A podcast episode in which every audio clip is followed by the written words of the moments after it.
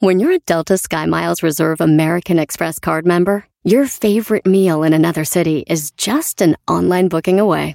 Así que conocerás dónde se consigue el mejor pan dulce to have with your morning cafecito en LA. Where's the best pupusería in the Bay? Y dónde encontrar la salsa verde más rica en San Antonio. Because you're the travel foodie. The Delta Sky Miles Reserve American Express card. If you travel, you know. Learn more at go.amex slash you know reserve. Addiction plays hardball. He would hit me with these verbal attacks. I just said to him, I love you so much. You're such an amazing person. I can't take this ride anymore. It was the fact that dad made that sentiment and broke down. And years later, he told me it had a huge impact on him. Sometimes doing what's right for your loved one is the hardest thing to do. Karen is that right thing. Visit caron.org slash lost.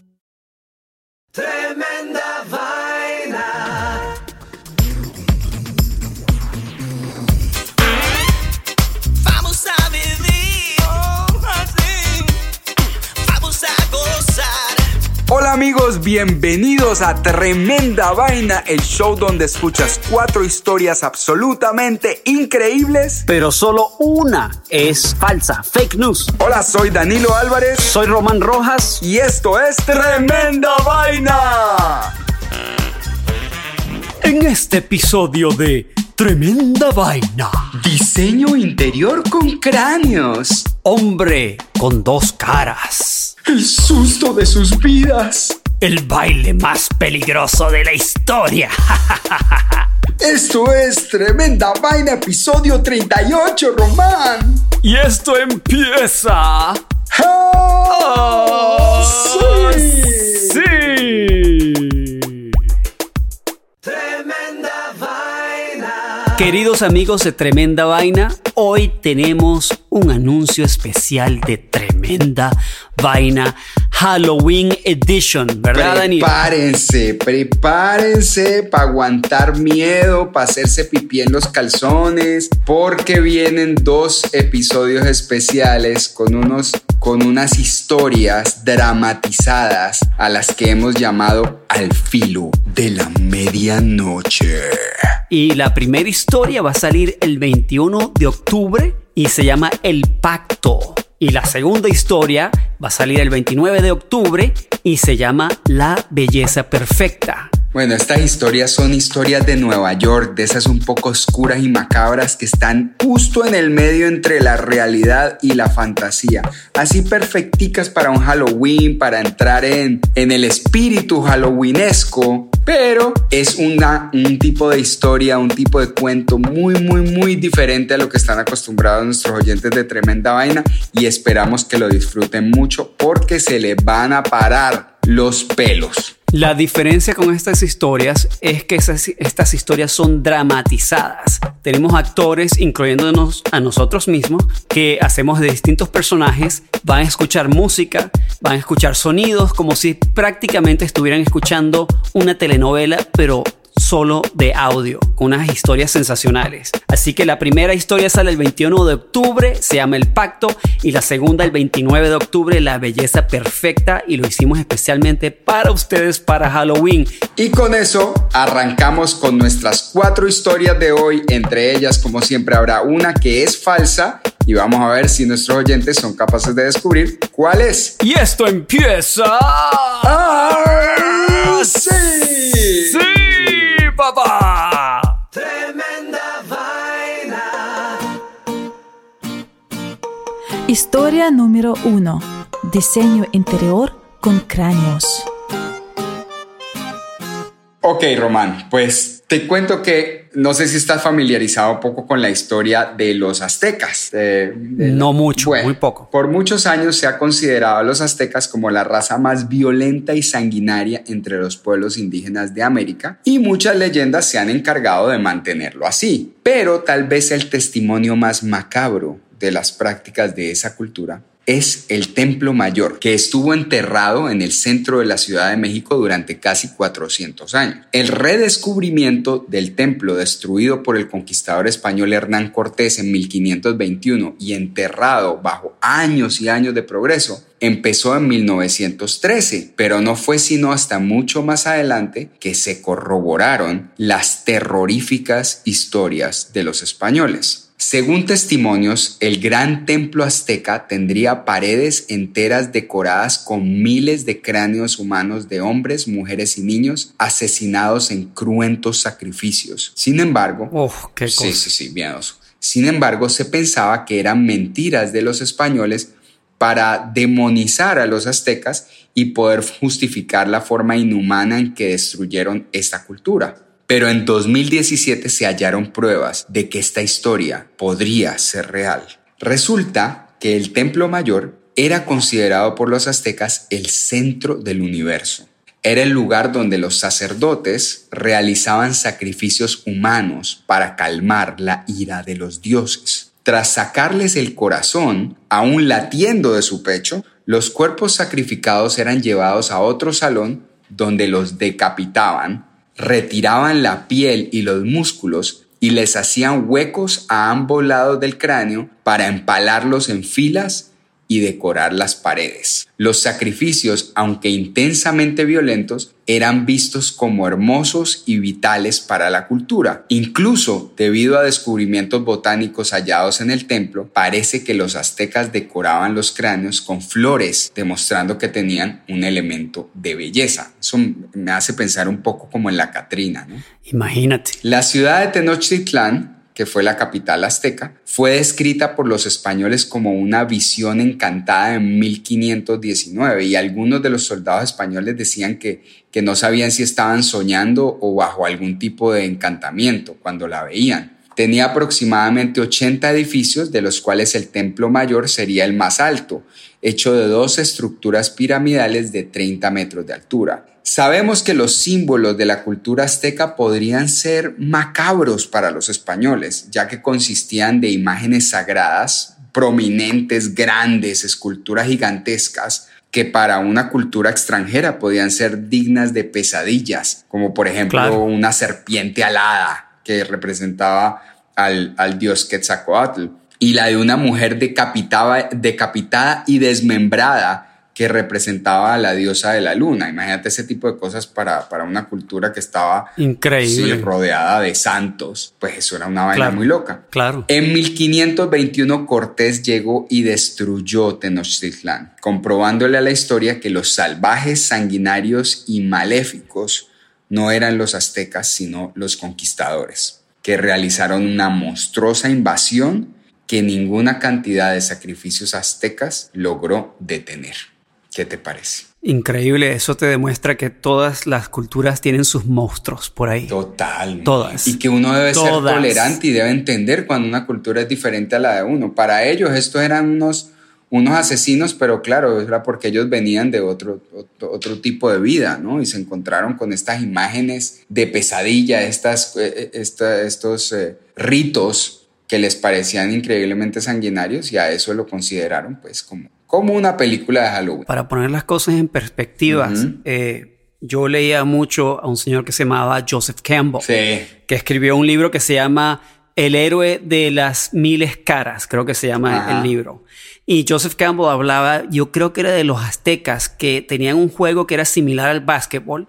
Sí. Y el capitán, había un capitán en cada equipo, y el equipo que ganara, escucha bien, el capitán del equipo ganador era sacrificado. Imagínate, Era como un honor. Y era como un honor y ellos lo veían que te morías, te sacrificabas y entonces pasabas al otro lado que estabas con Dios, con el Creador. Lo veían como algo bueno. Entonces hay que verlo también de ese punto de vista que los aztecas no, de, en ese momento no veían. Su, su, su cultura era completamente distinta a la cultura de uno, hasta la de uno hoy en día. Que uno ve la muerte como algo Claro, malísimo. es mucho más Sí, española. exacto. Así que es súper interesante la historia. Tremenda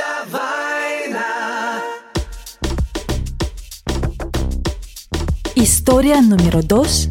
Hombre con dos caras. Bueno, Danilo, vengo con una historia súper, ultra, requete contra creepy. Muy bien, ok.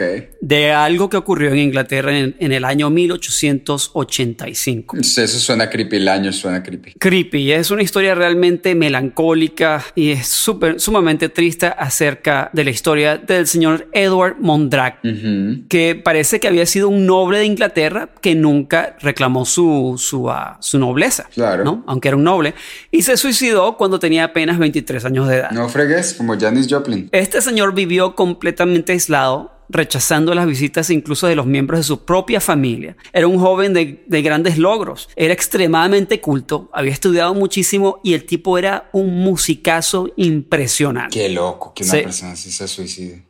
Y se suicidó. Ahora, tú te preguntas por qué este tipo se suicidó. Además ¿qué de todas, además de todas esas cualidades, el tipo parecía un galán de telenovela. Además, ok. Además, encima, ¿y qué, qué- qué le pasó a este man? Resulta que este tipo tenía un pequeño problema. En la parte posterior de su cabeza había otra cara. ¿Otra La cara del mismo man? Otra cara, tenía otra cara. No, no, no, no, no. En la parte posterior de su cabeza, la cara de una niña, lo que parecía ser una niña. No. Entonces este rostro femenino ocupaba solo una pequeña porción de la parte posterior del cráneo, Ajá. pero exhibiendo todos los signos de la inteligencia. Qué creepy. Ok. Qué creepy. Ok, es súper creepy. Esta cara se veía sonreír y burlarse mientras Mordaque lloraba. O sea, cuando el tipo lloraba, esta cara se, se, se reía y, y- y se burlaba. O sea, la cara aparentemente tenía músculos y todo. Aparentemente. Ok. Ok. Ok. Ok. eh, cuando, cuando, él, cuando él se reía, la cara lloraba. Según él. Qué loco. Cuando alguien iba a visitarlo, las pocas personas que lo iban a visitar, los ojos que estaban detrás de la cara seguían a la persona en el cuarto. No. Sí, sí, es súper, súper creepy. Entonces, los visitantes nunca escucharon a la cara, a esta segunda cara hablar, pero Mordaque decía que por las noches no podía descansar porque la cara gemela, su cara gemela, le susurraba cosas horribles. No, fregues. Además, ¿cómo se acuesta uno? No se, no se puede acostar con la cara contra la almohada, le toca de ladito.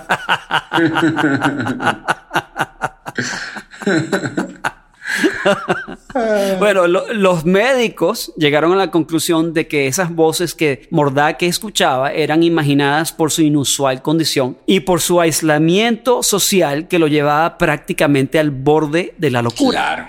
Ok, Mordaque le decía a los doctores que ninguna ima- imaginación puede concebir las espantosas tentaciones que pone delante de mí la otra cara. Por alguna maldad no perdonaba los errores de mi pasado, decía. Wow. Estoy unido a este demonio para ser un demonio, sin duda. Estas fueron las palabras de Mordaque para sus médicos Manvers y Tred. Pobre man, man.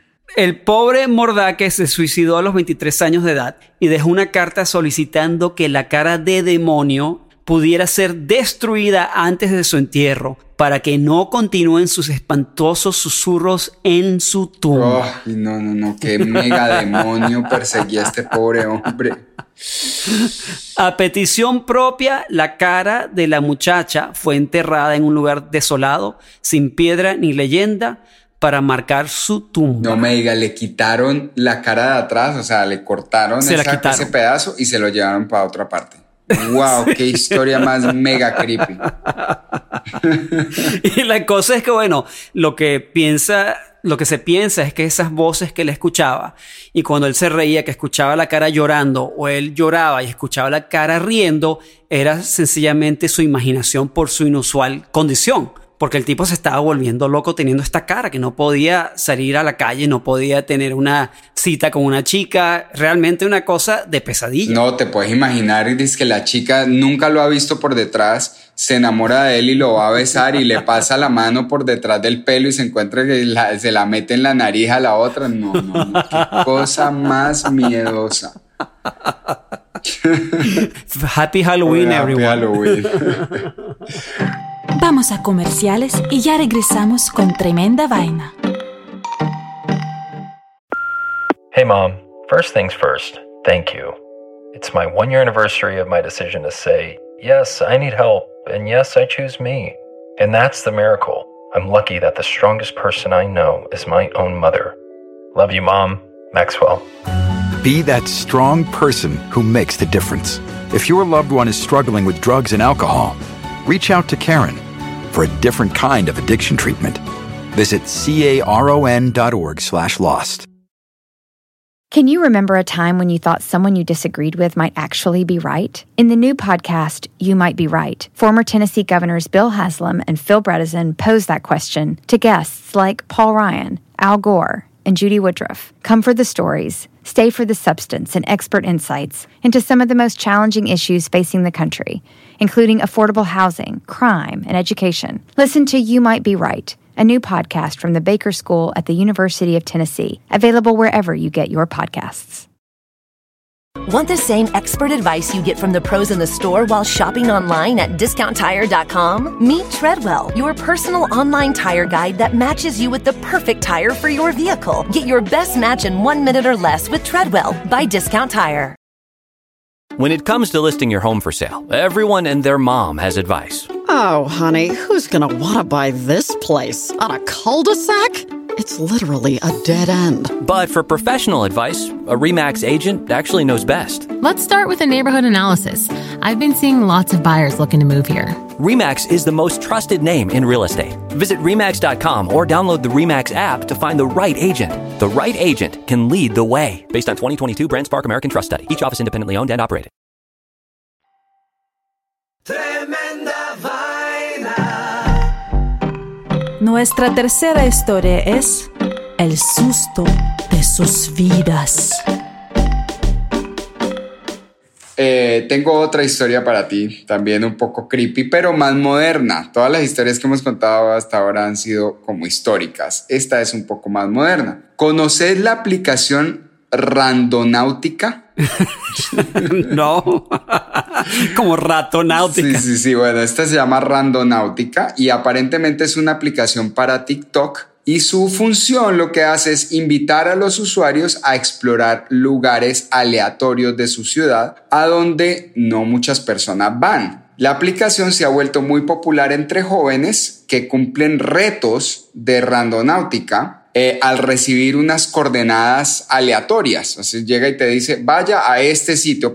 Y, te, y te tira las coordenadas. Entonces vos tenés que ir al lugar y pues obviamente con, con un video en TikTok reportar tu exploración del lugar. Hasta ahí todo bien, mucha gente ahorita en la pandemia, desparchados, dice, ah, Randonáutica, mándame para alguna parte. Y Randonáutica lo manda para alguna parte y ellos salen del video diciendo, ah, Randonáutica me mandó para acá, qué cool, jajaja. Bueno, hasta ahí todo muy sano, muy alegre. Eso hasta que un grupo de adolescentes en Seattle, Estados Unidos, respondieron al reto de Randonáutica de explorar uno de estos lugares remotos de esa ciudad, de Seattle, en el departamento de Washington. Esta historia ocurrió en junio de este año, en pleno verano, cuando los chicos llegaron al borde del río y justo eh, en las coordenadas donde la aplicación les dijo que se pararan, encontraron una maleta negra muy sospechosa. Wow.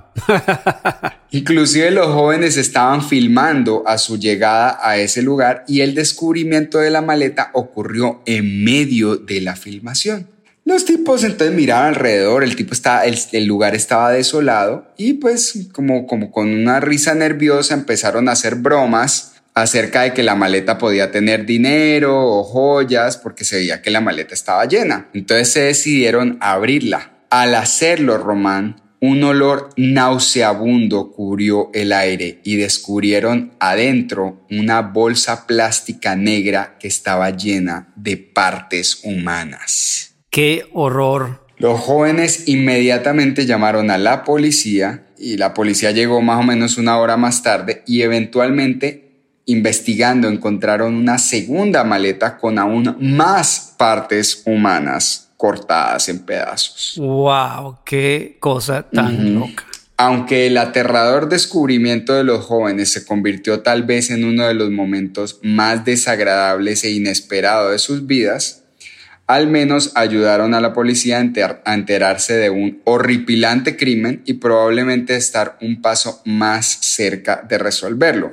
Ahora, Román, aquí entre vos y yo, ojalá el asesino o el espíritu del muerto no los persiga porque ahí hay una trama de película de Halloween pues que te las pelas y esos manes están justo en la mitad de esa vaina. Así es que sería interesante saber qué pasó a partir del descubrimiento de la maleta, aunque está muy bien documentado en internet a través de sus canales de, de TikTok y en YouTube.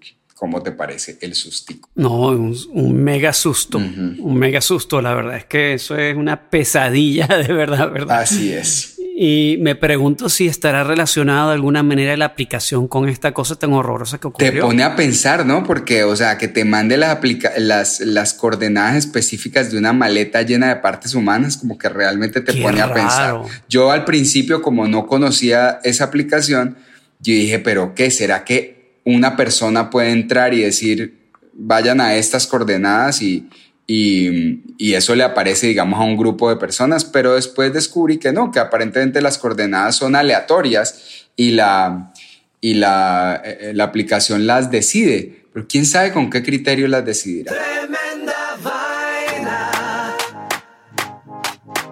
Y la última historia es el baile más peligroso de la historia.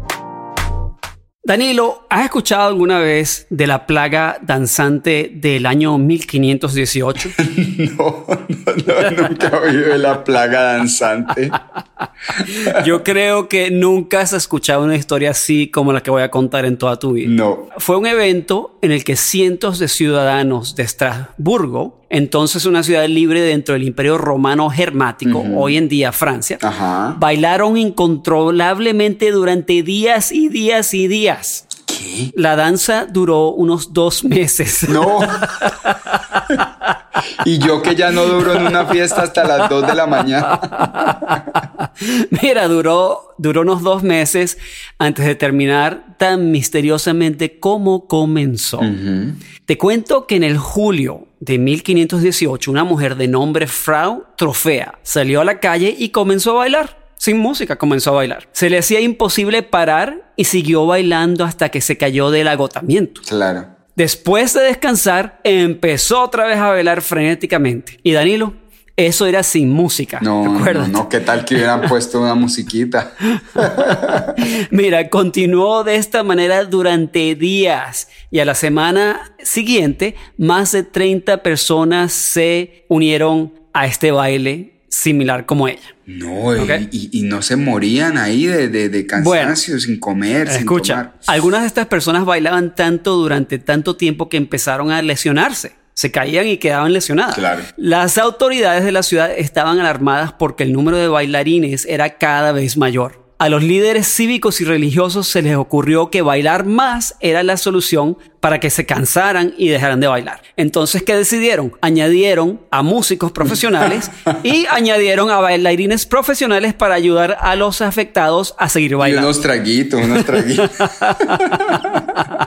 Esto solo empeoró el contagio del baile en la comunidad. Llegaron a ser hasta 400 personas consumidas por la compulsión de bailar. y mira, varios de ellos murieron por bailar, de bailar tanto. Qué locura, men. O sea, parece que ahí descubrieron el éxtasis. Quién sabe. Pero a principios de septiembre, la manía de la danza esta loca comenzó a, a bajar. Ajá. El evento de 1518 fue el más documentado y probablemente el último de varios brotes de este tipo en Europa, Ajá. que tuvo lugar principalmente entre los siglos X y el XIV. El más conocido de ellos ocurrió en el año 1374. Esa erupción de baile se extendió a varias ciudades a lo largo del río Rin. Las explicaciones de esos tiempos para la plaga danzante incluían posesión demónica y sangre sobrecalentada. ¿A ti se te sobrecalienta la sangre? Bueno, pues que en ese momento los médicos salían con una cantidad de locuras. Yo sé. Mira, los investigadores del siglo XX sugirieron que los afectados podrían haber consumido pan hecho con harina de centeno contaminada con una enfermedad de un fungus Ajá. que se sabe que producía convulsiones. Claro. Correcto, un hongo. Eh, y el sociólogo estadounidense Robert Bartholomew dijo que los bailarines eran seguidores de sectas heréticas eh, que bailaban para atraer el favor divino. La teoría más aceptada fue la del historiador médico estadounidense John Waller, quien expuso en varios artículos sus razones para creer que la plaga de la danza era una forma de trastorno psicogeno masivo. Wow. Estos brotes se producen en circunstancias de estrés extremo y por lo general se forman en función de los temores de la época. También dijo que existía la creencia local de que aquellos que no le rezaran a San Vito, santo patrón de los epilépticos y los bailarines, serían maldecidos al verse obligados a bailar. Claro, de, que le llaman el mal de San Vito, ¿no? Que es que el mal de San Vito. Sí, sí, sí. Wow, Román, qué loco. Yo pensaba que una fiesta larga era hasta la una de la tarde del otro día. Esto no es, no es nada. Eso no es nada. Esto, la fiesta de estos tipos era hasta que te murieras. No, me encantó, me encantó esa historia. Qué buena. Y, ni siquiera que terminaran la fiesta es que qué buena fiesta. No, qué, qué fiesta más terrible. Todo el mundo se y los que no se murieron quedaron jodidos. Quedaron todos torcidos, con una pata quebrada. Eso sí, adelgazaron. Era como, una, un, como, un, como un zumba, una clase de zumba. una clase de zumba de, de un mes o de dos meses. Tremenda vaina. Ahora sí, preparemos a nuestros oyentes. Si no quieren oír cuál fue la historia falsa, no sé qué van a hacer porque el nuevo formato te revela inmediatamente, instantáneamente como un rayo, cuál fue la historia falsa de estas cuatro romanas. Y es que vamos a repasar cuáles fueron las cuatro historias de hoy. La primera historia del día de hoy fue diseño interior con cráneo. Es decir, acerca de la cultura azteca y su diseño interior utilizando los cráneos de los cuerpos sacrificados en eh, ceremonias religiosas. La historia número dos de hoy fue Hombre con dos caras la historia de Mondrake, que tenía una cara de hombre adelante de su cabeza y una cara de niña en la parte de atrás. Y perturbado por sus demonios, terminó suicidándose a los 23 años. ¡Uy, qué horror! ¡Qué horror! La número 3 de hoy fue el susto de sus vidas. Es verdad, de, la, de los adolescentes que persiguiendo una aplicación que los manda a lugares aleatorios de la ciudad, descubrieron en las coordenadas que le dio la aplicación una maleta llena de partes humanas cortadas, como si fuera una película de Halloween. Bueno, la última historia, la historia número 4 de hoy fue el baile más peligroso de la historia. Uf, de una plaga que le dio a la gente en una época antigua donde empezaban a bailar y no paraban de bailar hasta que se morían y algunos que sobrevivían quedaban bien jodiditos. Y la historia falsa, hoy te está buscando la policía, Danilo. Vienen por en Colombia. por todas las loqueras que decimos. Entonces, con la policía en el background, dame el redoblante. El redoblante macabro de tremenda vaina.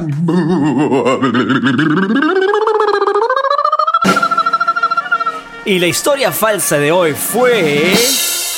Hombre con dos caras. No lo puedo creer, pero si yo ya estaba, ya era fan de Mondrake.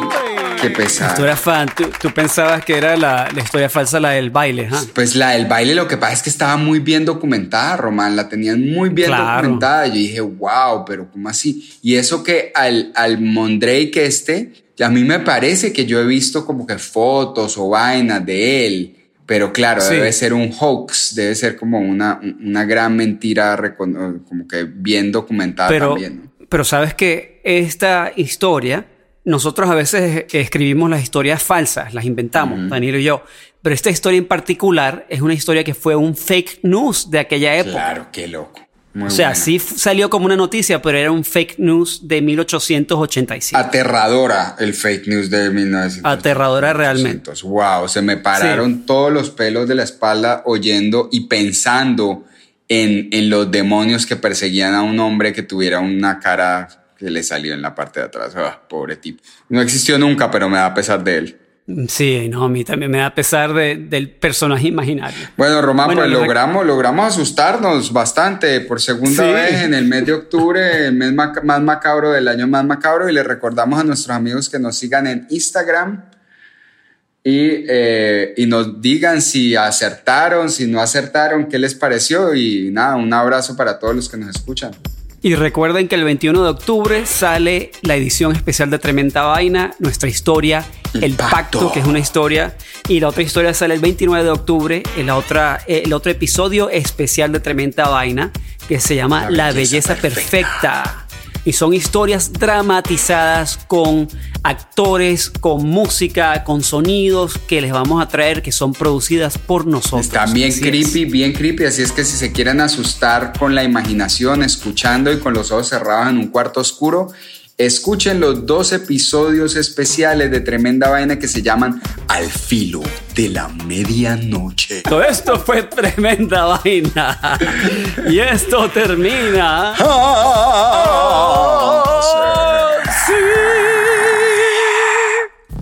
Gracias queridos amigos de Tremenda Vaina por escucharnos. Si te gusta nuestro podcast, suscríbete en tu plataforma favorita y no te olvides de seguirnos en nuestras redes antisociales, Twitter, Instagram o Facebook. Tremenda vaina. Can you remember a time when you thought someone you disagreed with might actually be right? In the new podcast, You Might Be Right, former Tennessee governors Bill Haslam and Phil Bredesen pose that question to guests like Paul Ryan, Al Gore, and Judy Woodruff. Come for the stories, stay for the substance and expert insights into some of the most challenging issues facing the country, including affordable housing, crime, and education. Listen to You Might Be Right, a new podcast from the Baker School at the University of Tennessee, available wherever you get your podcasts. When it comes to buying your first home, everyone has questions. Can we even afford to buy a house right now? Well, I need to negotiate. How do I even negotiate? Luckily, a REMAX agent has answers. Hey, Brian, those are really good questions. They are? Thanks. It's my first time buying. I work with first time buyers all the time. I got you. REMAX agents have more experience than other real estate agents. Visit REMAX.com or download the REMAX app to find the right agent. The right agent can lead the way. Each office independently owned and operated.